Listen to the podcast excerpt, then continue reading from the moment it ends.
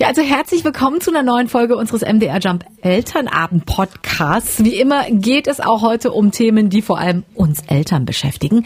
Heute um eines, das Eltern nahezu in zwei Lager spaltet, wo es regelmäßig Auseinandersetzungen zugibt und ich heute einfach mal wie jede Woche mit einer Expertin besprechen möchte. Es geht um die Ernährung unserer Kinder. Ganz genau gesagt um die vegetarisch oder gar vegane Ernährung. Vorab, wie immer, der kleine Verweis auf jumpradio.de. Klickt euch nachher einfach mal rein. Aber jetzt gibt's erstmal die große Bühne für Dr. Margit Richter. Sie ist promovierte Ökotrophologin. Das ist eine Kombi aus Ernährungswissenschaften und Haushaltswissenschaften und ist als wissenschaftliche Mitarbeiterin bei der Deutschen Gesellschaft für Ernährung tätig. Und ich freue mich, dass Sie Zeit für uns gefunden haben. Herzlich willkommen, Frau Dr. Richter. Hallo, herzlich willkommen. da gehe ich gleich mal ans Eingemachte, wenn man das so sagen kann. Brauchen Kinder Fleisch zum Essen? Wenn wir so allgemein starten, dann kann ich auch ganz allgemein antworten. Fleisch brauchen sie nicht. Also Kinder können sich auch mit einer vegetarischen Ernährung zum Beispiel, also ausreichend ernähren, können alle Nährstoffe bekommen. Sehen Sie denn gerade einen Trend zu fleischloser Ernährung bei Kindern und äh, was sind denn da die Gründe für? Mit den Trends ist das natürlich ein bisschen schwierig, weil wir gar nicht so viele valide Daten haben, dass wir wirklich sagen können, es gibt eine eine tatsächliche Verschiebung. Also wir können immer nur die Daten natürlich nehmen, die es auf dem Markt gibt. Und man hat jetzt schon in den letzten Jahren gesehen, dass wenn es Erhebungen gibt, die den Anteil von Vegetariern und Vegetarierinnen zum Beispiel messen, dass der Anteil größer wird. Aber wie groß der tatsächlich zum jetzigen Zeitpunkt auch nach oder mitten in der Corona-Krise ist, das können wir ganz genau nicht sagen. Was die Gründe dafür sind, ist sicherlich zum einen auch, dass im Moment das ganze Thema Umwelt, Klima ein Riesenthema ist mhm. und dann natürlich das Thema Fleisch und tierische Lebensmittel häufig wieder in den Mittelpunkt gerückt wird. Aber welche anderen Beweggründe für jeden Einzelnen eine Rolle spielen, da gibt es natürlich eine ganze Menge. Aus Ihrem Erfahrungsschatz, äh, welche könnten das sein, die Beweggründe? Also es gibt da natürlich die Gründe, dass man Massentierhaltung ablehnt oder überhaupt auch das Schlachten von Tieren, also dass wenn man Fleisch essen möchte, müssen Tiere sterben, dass das abgelehnt wird. Es gibt natürlich auch religiöse Gründe. Es gibt äh, gesundheitliche Gründe, ganz klar, dass man sagt, ähm, dass Eltern für sich und dann natürlich auch für die Kinder sagen, mir geht's damit besser, ich möchte das für mein Kind auch. Und dann kommen natürlich auch die ökologischen und Klimagründe dazu, die durchaus auch, wie gesagt, in den letzten Wochen und Monaten ja auch sehr präsent sind in den Medien. Sie haben gesagt, genaue Zahlen gibt es nicht. Ich habe mal was gelesen von 1,3 Millionen Deutschen, die vegetarisch-vegan leben. Die Tendenz ganz klar steigend, das sagten Sie ja auch gerade. Die Daten zeigen aber auch, wer Veganer ist und Kinder hat, der zieht den Nachwuchs dann auch gerne mit. Da muss ich erstmal beim äh, Grundsatz anfangen, ist es denn überhaupt erlaubt, sein Kind vegan zu ernähren? Ja, es gibt kein Verbot die Kinder vegan zu ernähren natürlich. Man ist verpflichtet quasi sein Kind mit allen Nährstoffen zu versorgen, sein Kind vernünftig aufwachsen zu lassen, mit ähm, allen versorgt zu haben, mit allen Nährstoffen. Mhm. Aber es gibt keine Regeln, keine Gesetze, die sagen, man darf das Kind in der einen oder anderen Ernährungsform nicht ernähren. Gibt es da ein richtiges Alter, wo man jetzt starten könnte oder sagen Sie bis zu dem Alter lieber noch nicht? Also erstens vermischen wir jetzt ja gerade ein bisschen vegetarische und vegane Ernährung. Das mhm. heißt, wir müssen hier natürlich unterscheiden, ob es eine vegetarische oder eine vegane Ernährung ist. Und dann ist es ja so, dass Sie eben schon gesagt haben, wer vegan sich selber ernährt und Kinder hat, der möchte vielleicht gar nicht tierische Produkte in die Familienernährung mit aufnehmen. Und wenn man sich unwohl fühlt, ist das für das Kind natürlich auch etwas, was das Kind ja unterbewusst merkt. Das heißt, es gibt in dem Sinne kein richtiges Alter, sondern es muss natürlich für die gesamte Familie passen. Und es kommt ja auch darauf an, wo das herkommt. Also wollen die Kinder es, das sind dann in der Regel eher ältere Kinder, mhm. oder wollen die Eltern, sind die der ausschlaggebende Punkt? Hier muss man dann auch einfach gucken, wer möchte das und wer hat sich auch ausreichend damit beschäftigt mit dem Thema. Wenn jetzt die Kinder sagen, das gibt's ja schon auch in meinem Freundeskreis, Mama, ich möchte kein Fleisch mehr essen, denn ich möchte nicht, dass ein Tier wegen mir stirbt. Mhm.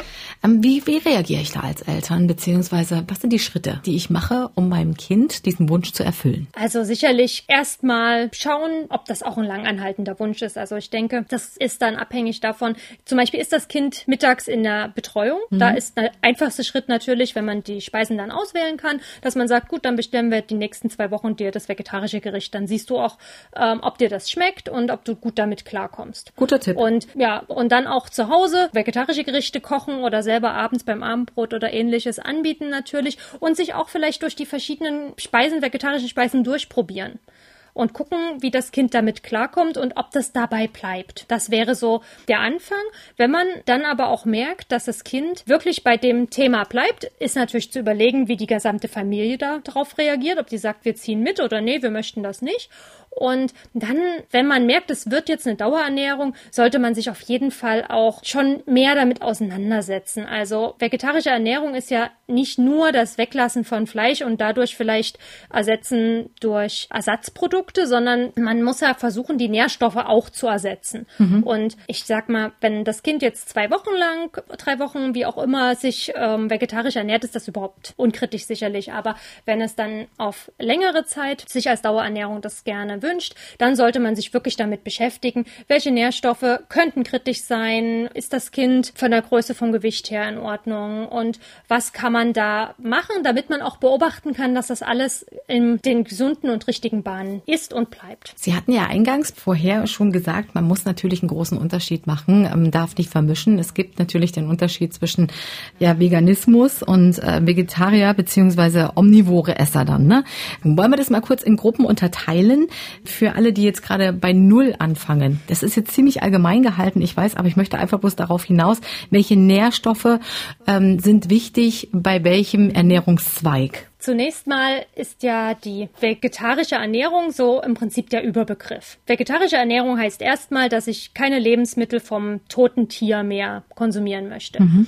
Und dann gibt es eben Abstufungen. Man spricht dann gerne von der Ovo-Lacto-vegetarischen Ernährung, also die Vegetarierinnen, die auch noch Milch oder Eier essen. Dann gibt es eben die, die teilweise das ablehnen, also nur Eier ablehnen oder nur Milch ablehnen. Man spricht von Pesco-Vegetariern, wenn eine vegetarische Ernährungsweise ausgeübt wird, aber Fisch gegessen wird. Und dann gibt es eben auch die vegane Ernährungsweise, die alle Lebensmittel tierischer Herkunft ausschließt, bis hin zu Honig, weil das eben durch die Biene hergestellt wird mhm. und sich ja dann auch gerne, teilweise natürlich nicht immer, auf den gesamten Lebensstil überträgt. Also zum Beispiel, dass keine Lederkleidung getragen wird. Mhm.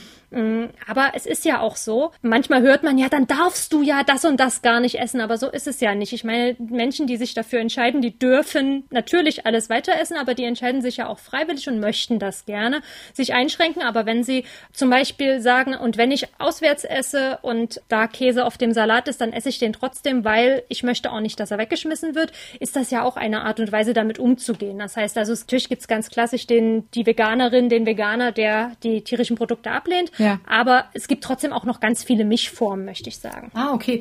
Ich habe immer nur die ganz klassischen kennengelernt, die sagen, also jetzt, ich möchte gar nicht mehr und äh, am besten nicht einen Teller, wo vorher irgendwie Butter drauf war. Hm, okay, gut, macht's ein bisschen schwierig jetzt für unser Kaffee trinken, aber schön.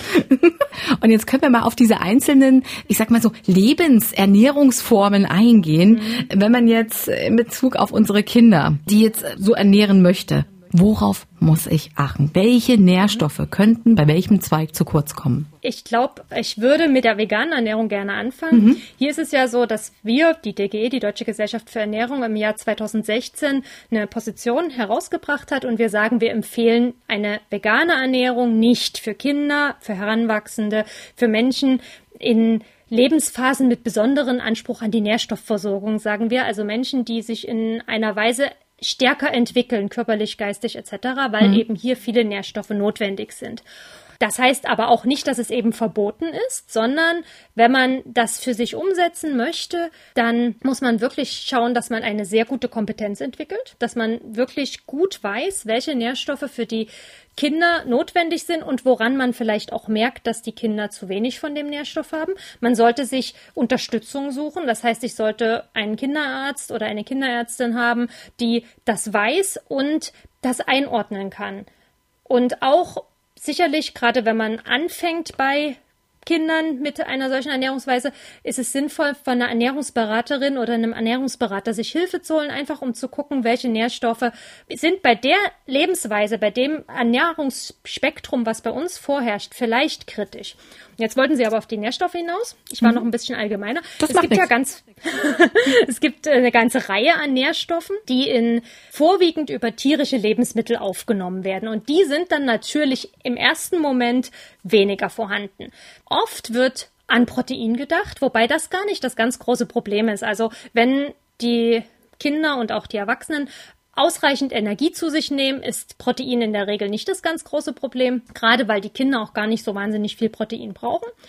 Hier wissen wir nicht hundertprozentig, ob alle Aminosäuren, also Proteine bestehen ja aus einzelnen Aminosäuren, ob die immer alle zu jedem Zeitpunkt quasi vollständig mit dabei sind. Aber das ist nicht das, was im Vordergrund steht. Was man immer hört, ist natürlich das Vitamin B12.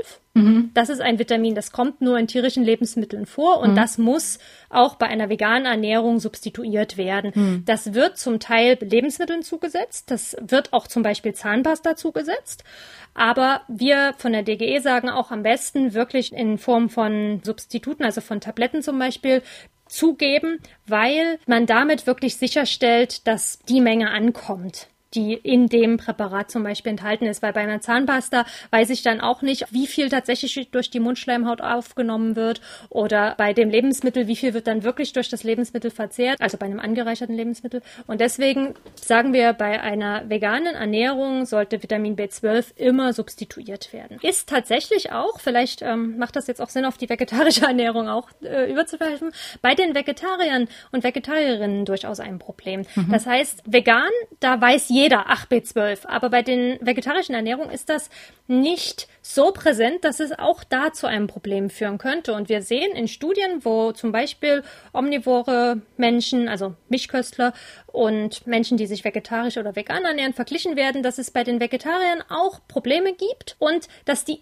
eher nochmal niedrigeren Vitamin B12-Spiegel haben als die Veganer und VeganerInnen, weil das da gar nicht so präsent ist. Das heißt, da würde ich, wenn ich mein Kind vegan, vegetarisch ernähren möchte, definitiv auch nochmal einen Blick drauf haben bei einer vegetarischen Ernährung. Mhm. Ansonsten ist das Eisen natürlich immer ein Nährstoff, der genannt wird. Eisen wird verbunden mit rotem Fleisch, überhaupt mit Fleisch, dass es da enthalten ist, ist natürlich auch so aber nicht ausschließlich. Und auch da wieder in Studien sehen wir, dass Menschen, die sich pflanzlich ernähren, gar nicht eine so geringe Eisenzufuhr haben. Hier muss man sich aber dann auch den Status angucken. Das heißt, wie viel Eisen kommt tatsächlich dann im Körper an und kommt im Körper vor, weil wir nicht, also das Eisen aus pflanzlichen Lebensmitteln ist nicht ganz so gut bioverfügbar wie das aus tierischen Lebensmitteln.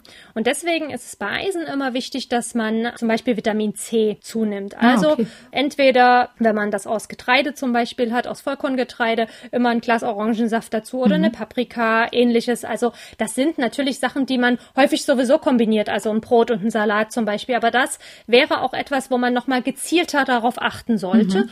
dass das immer umgesetzt wird, wenn eben Nährstoffe oder äh, Lebensmittel aufgenommen werden, wo man dann das Eisen daraus ziehen möchte, sozusagen. Ansonsten ähm, ist sicherlich auch Kalzium, zumindest bei der veganen Ernährung, immer ein ganz großes Thema, weil Kalzium ganz viel über Milch und Milchprodukte aufgenommen wird. Hier ist es so, dass Milch ja häufig zumindest ersetzt werden kann durch Pflanzentrinks. Die sind aber leider nicht immer mit Kalzium angereichert. Es gibt welche, die im gleichen Maße angereichert sind, wie die Kuhmilch Kalzium enthält, aber es gibt auch welche, die nicht so stark stark angereichert sind. Hier sollte man also darauf achten, wenn man gerne die Milch ersetzen möchte durch ein pflanzliches Produkt, dass man ein Produkt hat, was auch Kalzium angereichert hat. Ansonsten kann man Kalzium wunderbar auch über Mineralwasser zu sich nehmen. Auch hier muss man gucken, wie viel Kalzium tatsächlich enthalten ist. Es mhm. gibt ganz unterschiedliche Kalziumgehalte, aber darüber kann man auf jeden Fall auch gut Kalzium aufnehmen. Grüne Gemüsesorten sind bei Kindern manchmal nicht ganz so hoch im Kurs, aber enthalten auch teilweise viel Kalzium. Das heißt hier, wir haben schon auch pflanzliche Quellen, die man gut nutzen kann. Ein Nährstoff, den ich auf jeden Fall hier auch noch mit nennen würde, das ist das Jod. Okay. Jod ist auch ein Nährstoff. Auf der einen Seite denkt man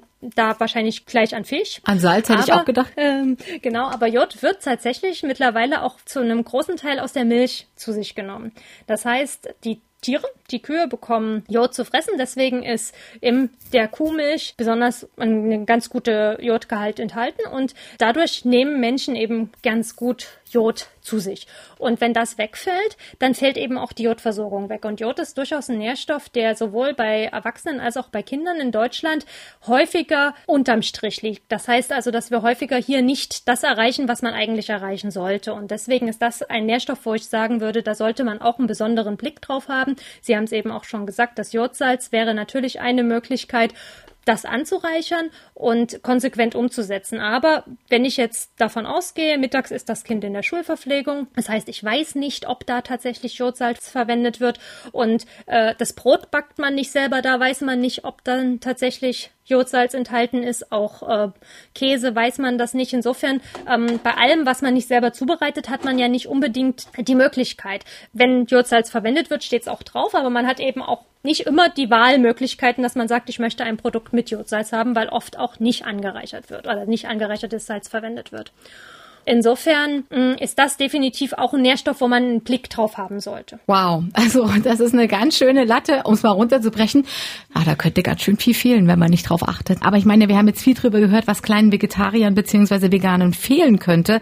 Aber Gibt's denn auch etwas, das bei dieser Ernährungsform wirklich besser ist als bei der fleischlichen Ernährung? Also tatsächlich sehen wir, dass kleine Vegetarierinnen oder Vegetarier ähm, auch häufig deutlich mehr Ballaststoffe zu sich nehmen. Das ist schon mal total gut. Also das ist ein ähm, Stoff, der eigentlich gar nicht essentiell ist. Das heißt, eigentlich braucht der Körper ihn nicht zwingend, die Ballaststoffe. Eine Stoffgruppe ist das aber sie ist sehr gesundheitsfördernd. Zum Beispiel die Verdauung wird dadurch sehr gut reguliert und es kann anderen Krankheiten vorbeugen auf lange Sicht. In der Kindheit wird der Grundstein gelegt und wenn man sich daran gewöhnt hat, Lebensmittel zu essen, die auch viele Ballaststoffe enthalten, dann wird man das im späteren Leben vielleicht auch weiterführen und hat dann also auch einen langfristigen Vorteil. Das definitiv auch Folat nehmen Menschen, die sich vegetarisch ernähren, mehr zu sich als Menschen, die sich nicht vegetarisch ernähren. Das heißt, ja, es gibt auch Nährstoffe, die durchaus bei einer pflanzlichen Ernährung eine größere Rolle spielen. Und das sind dann die natürlich,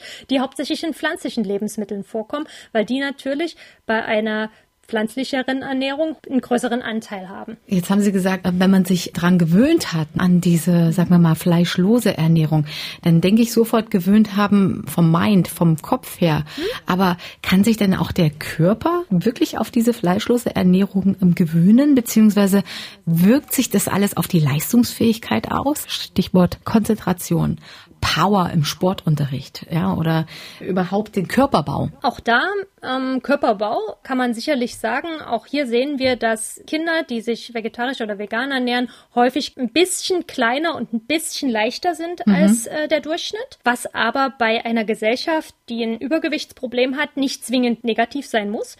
Man muss eben bloß den Blick drauf haben, ob jemand einfach ein bisschen kleiner und ein bisschen leichter ist oder ob es eben schon deutlich unterm Strich ist. Und insofern hängt es nicht mit der vegetarischen oder veganen Ernährung zusammen, sondern insgesamt mit der Ernährung, mit der Energiezufuhr. Mhm. Und die ist häufig ein kleines bisschen geringer. Aber wenn man jetzt eine Ernährung durchführt, wie zum Beispiel wir sie empfehlen von der Deutschen Gesellschaft für Ernährung, also wirklich einen ganz großen Teil pflanzliche Produkte und mit einem circa einem Viertel tierische Produkte ergänzen, ja. dann hat man die gleichen Effekte. Also es ist nicht so, dass der Mischköstler per se mehr Energie zu sich nimmt und der Vegetarier, Veganer per se weniger zu sich nimmt, sondern es kommt natürlich immer darauf an, wie die Ernährung ausgestaltet ist. Pommes mit Ketchup sind halt auch vegan und weiße Nudeln mit Tomatensauce auch. Also wenn das jeden Tag verzehrt wird, ist das auch nicht unbedingt gesundheitsförderlich. Also es kommt natürlich darauf an, wie die Ernährung insgesamt ausgestaltet wird. Hm. Welche Mengen an Eiern und Milchprodukten sollten denn Vegetarier verzehren, zu sich nehmen? Das ist pauschal, ist das schwer zu beantworten. Für mich ist das tatsächlich das Gesamtkonstrukt. Also wie ernähre ich mich insgesamt und durch welche Lebensmittel nehme ich welche Nährstoffe zu mir und wie bunt ist das und Deswegen gerade bei Eiern finde ich das sehr, sehr schwer zu sagen. Das Ei an sich ist ein Lebensmittel unter sehr vielen und es hat ganz tolle Nährstoffe, brauchen wir überhaupt nicht drüber sprechen. Das ist ein sehr wertvolles Lebensmittel, aber hat natürlich auch Energie, hat zum Beispiel eben auch natürlich tierisches Protein und ein zu viel ist da auch ungünstig. Ich würde gern darauf zurückkommen, was ich eben schon gesagt habe. So einen größten Teil pflanzlich und einen kleineren Teil tierisch damit ergänzen das ist so das, was ich dann als Empfehlung aussprechen würde, auch oder was wir auch von der DGE als Empfehlung aussprechen, auch darauf zu achten, viel Vollkornprodukte. Das ist ja bei Kindern manchmal auch nicht ganz so beliebt, aber ich glaube, das ist viel auch ein Teil der Gewöhnung. Ich glaube, wenn es immer im Kindergarten, in der Schule immer Vollkornnudeln, Vollkornreis etc. gibt und die zumindest auch von da nichts anderes kennen, dann ist das schon ein besserer Grundstein, als wenn es immer die weißen, also wenn der Standard die weißen Nudeln sind. Mhm. Und auch, dass äh, zum Beispiel Nüsse und Samen mitgegessen werden, natürlich im Kindergarten dann vermahlen wegen der Verschluckungsgefahr, aber dass solche Lebensmittel auch immer eine Rolle mitspielen, dass man die kennt und dass man die mit isst als, ich sag mal, normale, normales Lebensmittel, was man kennt und nicht, was die Erwachsenen essen. Und auch Hülsenfrüchte sind ein Lebensmittel, wo ganz viel Energie, aber eben auch ganz viel Nährstoffe drinstecken, also wo ganz viele, viele tolle Inhaltsstoffe drin sind. Wenn das die Kinder von Anfang an essen, und da ist es auch egal, ob die Mischköstler sind oder ob die eben vegetarisch-vegan essen, haben die da schon eine Gewöhnung dran, und das eben, wie Sie vorhin sagten, im mentalen Sinn. Also Sie sind, oder auch vor allen Dingen im geschmacklichen Sinn, Sie sind an den Geschmack gewöhnt, Sie sind an die Vielfalt von Lebensmitteln gewöhnt mhm. und kennen das auch, wie die kombiniert werden können. Jetzt haben ja die Veganer oder auch die Vegetarier das Fleisch vollkommen von ihrem Speiseplan gestrichen, greifen aber auf Fleischersatzprodukte in den Supermarktregalen zurück. Wie gesund sind denn diese Fleischersatzprodukte? Wenn wir wirklich von den Fleischersatzprodukten ausgehen, da gibt's ja auch wieder ganz unterschiedliche. Auch das kann man per se nicht sagen, die sind gesund oder die sind ungesund. Aber ich würde erst mal sagen, auch nicht schlechter als das, was sie eigentlich ersetzen. Also so eine Rostbratwurst ist ja auch ein stark verarbeitetes Lebensmittel und hat auch viele Zusätze, hat also auch viel, einen hohen Salzgehalt. Das heißt, wenn ich solche Produkte wähle, häufig sind es auch nicht nur die Vegetarier oder Veganer, die diese Produkte wählen, sondern eben auch viele Menschen, die gerne ihren Fleischkonsum einfach ein bisschen reduzieren möchten. Und wenn ich sowas wähle, dann muss ich natürlich wissen, dass ich jetzt nicht zwingend ein wahnsinnig gesundes Produkt wähle. Das ist vielleicht aber auch gar nicht der Hintergrund, sondern der Hintergrund ist vielleicht eher, dass ich zum Beispiel eben weniger Tiere essen möchte. Mhm. Und dass das dann eben der Grund ist. Aber im Prinzip ist das genau das, was ich vorhin sagte oder vorhin gemeint habe. Wenn ich eine vegetarische oder eine vegane Ernährung per se muss nicht gesund sein, wenn ich eine wahnsinnig ungesunde Mischkost habe, kaum Gemüse, kaum Obst, viel Zucker. sehr viele verarbeitete Lebensmittel, viel Zucker, genau. Und nur alles, was äh, tierisch ist, durch Ersatzprodukte ersetze, habe ich mit Sicherheit weniger gesättigte Fettsäuren zum Beispiel enthalten, aber ob das jetzt wirklich viel gesünder, gesundheitsförderlicher ist, ist am Ende wahrscheinlich auch schwierig. Das mhm. heißt, es kommt auf eben die Gesamtzusammensetzung an. Ich würde gerne nochmal auf die Leistungsfähigkeit eingehen, denn mhm. der Berufsverband für Kinder- und Jugendärzte, der lehnt ja zum Beispiel Veganismus bei Kindern kategorisch ab. Da mhm. gab es jetzt von dem Sprecher Hermann Josef Karl eine Aussage. Er sagte, also Zitat, Punkt, Punkt, Punkt, äh, es kann zu einer starken Entwicklungsverzögerung der Hirnreife und wichtigen kognitiven Beeinträchtigungen kommen. Es gebe in Extremfällen starke Lernstörungen.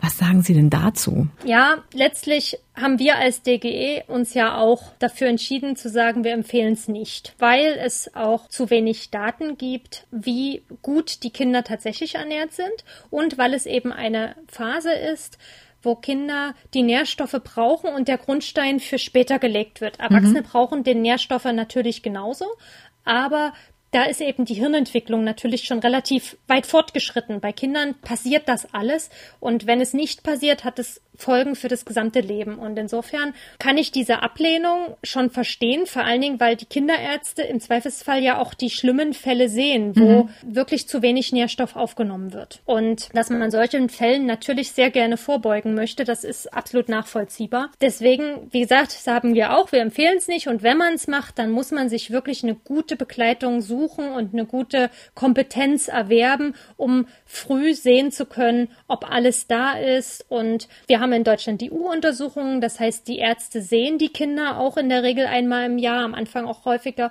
und können das dann auch sehen. Entwickelt sich das Kind so, wie es sich entwickeln sollte? Hat es die Fähigkeiten, so wie sie es haben sollte, wie es mhm. haben sollte? Und ähm, dann muss man auch mit dem Kinderarzt oder der Kinderärztin besprechen, ob vielleicht häufigere Untersuchungen nötig sind oder auch mal noch eine Blutuntersuchung vielleicht auch als Igelleistung gemacht werden muss. Das weiß ich nicht genau. Aber solche Sachen muss man dann auch tatsächlich besprechen, um hier sicherzustellen, dass die Kinder gut versorgt sind. Man kann leider nicht bei allen Nährstoffen wirklich gut gucken, ob die Kinder genug davon aufnehmen. Also ich habe vorhin Kalzium gesagt. Ja. Zu schauen, ob der Kalzium, die Kalziumzufuhr ausreicht, ist halt zum Beispiel durch eine Blutprobe nicht möglich. Das heißt, hier muss ich gucken, ob die Zufuhr ausreichend ist und mh, mm, das ist, ja, ich kann gucken, was das Kind gegessen hat, aber beim Essen ist natürlich auch immer das Problem, was ist das Kind dann tatsächlich, wenn genau. ich was in die Schule mitgebe, was kommt wieder mit zurück oder was haben vielleicht auch die Freunde aufgegessen? Also wird ja auch gerne mal Pausenbrot getauscht. Mhm. Insofern ist das manchmal nicht so einfach über die Zufuhr zu machen, aber bei einigen Nährstoffen haben wir halt auch nicht die Chance, das tatsächlich übers Blut abzudecken. Und hier bedarf es also wirklich einen guten Blick und eine sehr intensive Betreuung. Je kleiner die Kinder sind, desto wichtiger ist es eben darauf zu achten und da zu gucken. Aber ich finde es auch wichtig, wenn junge Eltern oder Eltern von jungen Kindern so rum zu jemandem kommen und sagen, ich möchte mein Kind gern vegan ernähren, weil es für mich eine Überzeugung ist und eigentlich auch kein Weg daraus führt, mhm. dann zu sagen, das geht nicht, da werden die Eltern sich ja nur entweder an den nächsten wenden oder im schlimmsten Fall an niemanden wenden. Das heißt, ich muss die Eltern auch versuchen mitzunehmen und bestmöglich unterstützen, damit es dem Kind bestmöglich geht. Jetzt haben Sie ganz viele Punkte gesagt, an die ich so gerne anknüpfen wollen würde. Frau Dr. Richter, wirklich. Also ich fange jetzt mal ganz vorn an. Die Deutsche Gesellschaft für Ernährung spricht sich also gegen vegane Ernährung bei Kindern aus. Das haben Sie jetzt zweimal gesagt und äh, das war mir am Anfang gar nicht so bewusst. Aber würde sie denn die vegetarische unterstützen? Mhm, also genau, wir sagen, die vegetarische Ernährung ist als Dauerernährung geeignet, wenn geeignete Alternativen gefunden werden. Also hier zum Beispiel das Eisen, wenn zum Beispiel Vollkornprodukte ausreichend zu sich genommen werden und immer auch durch Säuren, also Orangensaft zum Beispiel, ergänzt werden, ist das durchaus als Dauerernährung auch für Kinder geeignet. Ja, Stichwort Mangelernährung. Sie meinten Kalzium, da muss man halt einfach so drauf achten, das kann man auch nicht übers Blut testen. Gibt es denn aber bei den anderen Nährstoffen irgendwelche Anzeichen, wenn die fehlen würden, wie zum Beispiel viele blaue Flecke bei den kleinsten Berührungen oder irgendwas ganz Banales? Alles, wo ich als Eltern weiß, oh, da müsste ich jetzt mal ein bisschen genauer hinschauen. Ja, bei einigen Nährstoffen kann man das eben auch übers Blut testen, also zum Beispiel Vitamin B12 und das würde ich bei einer veganen Ernährungsweise definitiv auch empfehlen, das regelmäßig zu machen. Das muss man dann mit dem Arzt, Ärztin absprechen, wie häufig das gemacht wird. Und ansonsten wächst das Kind so, wie es wächst. Ich meine, manche Kinder sind größer und andere kleiner, das ist nicht die Frage, aber wenn man feststellt, das ist jetzt schon, schon deutlich kleiner, mhm. dass man dann auch mal den Arzt oder die Ärztin anspricht, auch ist das Kind also sehr blass, sehr energielos, ähm, so eingerissene Mundwinkel sind gerne auch ein Anzeichen. Wirkt das insgesamt fit, ist definitiv auch schon mal ein Ansatzpunkt. Allerdings natürlich nicht der Ansatzpunkt für alles. Also man kann es daran nicht alle Nährstoffe natürlich gut sehen. So, aber das ist auf jeden Fall etwas, was schon mal ein gutes Indiz ist. Okay.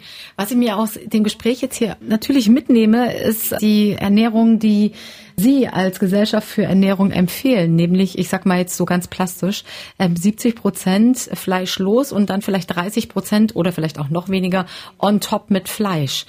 Habe ich das richtig so interpretiert? Mm, nein. Okay. Und top mit tierischen Lebensmitteln. Da gehören ja auch die Milchprodukte etc. mit rein. Ah, okay, okay, okay. Also dann äh, on top mit auch Milch und Eiern und mhm. äh, genau. Joghurt genau. und so Fisch. weiter. Äh, wir hatten damals bei MDR Jump eine Frage auf Facebook gestellt. Wie sieht denn die Brotdose? Wie sollte sie denn aussehen? Mhm. Wenn wir jetzt mal ganz kurz weggehen von der veganen und vegetarischen Ernährung, mhm. sondern einfach bei ja einer normalen Familie XY sind, Kinder gehen in die Schule, nehmen eine Brotdose mit. Bei uns zum Elternabend wurde letztens gesagt, bitte bitte, liebe Eltern, schauen Sie drauf, dass Sie möglichst wenig Süßigkeiten, wenig Zucker in diese Brotdose decken und dass sie sehr ausgewogen ist.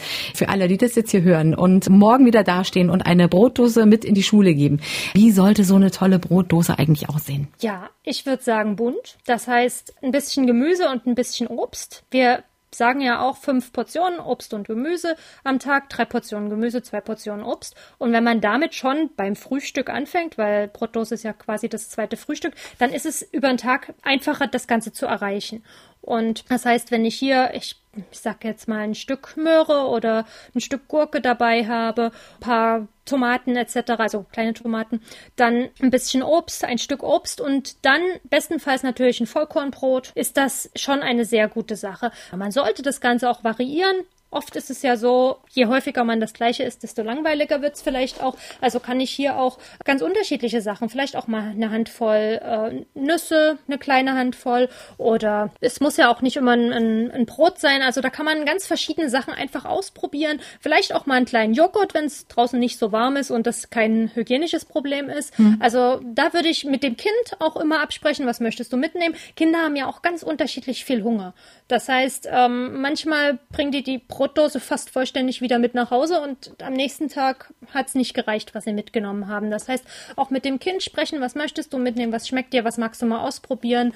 Aber am besten bunt und verschiedene Sachen. Wie gesagt, Gemüse und Obst mit dabei haben ist auf jeden Fall immer schon ein guter Einstieg in den Tag. Das sagt Frau Dr. Margit Richter. Es ist ein sehr, sehr launiges und sehr interessantes Gespräch über eigentlich vegane und vegetarische Ernährung bei Kindern. Aber am Ende kam es doch auf die Mischkost hinaus und es war wirklich sehr, sehr interessant. Ich danke Ihnen für viele, viele Beispiele. Möchten Sie denn etwas noch mitgeben an unsere Podcast-Hörer, was äh, die Ernährung von Kindern betrifft? Also was mir wirklich am Herzen liegt, dass man, ja, dass man die Kinder mit mitnimmt, dass man eine bunte Ernährung mit den Kindern zusammengestaltet und dass die Kinder auch Spaß daran haben, Dinge auszuprobieren, dass die Kinder mit eingebunden werden beim Kochen, beim Zubereiten ihrer Brotdosen zum Beispiel und auf diese Art und Weise wirklich viele neue Produkte auch ausprobieren, dass man auch einfach mal Dinge verkosten kann, wie zum Beispiel pflanzliche Tieralternativen ähm, kann man ja auch einfach mal eine Verkostung machen. Was schmeckt mir? Was möchte ich vielleicht in den Alltag mit übernehmen und was aber vielleicht auch gar nicht? Und das schön mit den Kindern stressfrei leben und genießen. Liebsten Dank, Frau Dr. Margit Richter äh, von der Deutschen Gesellschaft für Ernährung e.V. Sehr gerne und vielen Dank, dass ich da sein durfte. Ja, danke schön, Sie hier zu haben. Vielen Dank für Ihre Zeit und haben Sie noch einen schönen Tag. Gleichfalls. Tschüss. Tschüss. Na Mensch, das hat doch mal Spaß gemacht, oder? Und ich hoffe, ihr konntet möglichst viel über die Ernährung eurer Kids mitnehmen. Ja, nächste Woche geht's an dieser Stelle hier um Haushaltshilfe. Sollten Kinder mit im Haushalt helfen oder sind Mama und Papa allein damit beschäftigt und die Kids, die liegen auf der Couch oder tollen draußen an der frischen Luft? Das klären wir an dieser Stelle nächste Woche hier im MDR Jump Elternabend Podcast. Ich würde mich freuen, wenn ihr ein bisschen Liebe da lasst und einfach den Podcast hier abonniert, denn dann müsst ihr nächste Woche gar nicht danach suchen, sondern es kommt direkt auf euer Smartphone gebeamt. Also bis dahin eine schöne Woche und bis nächste Woche.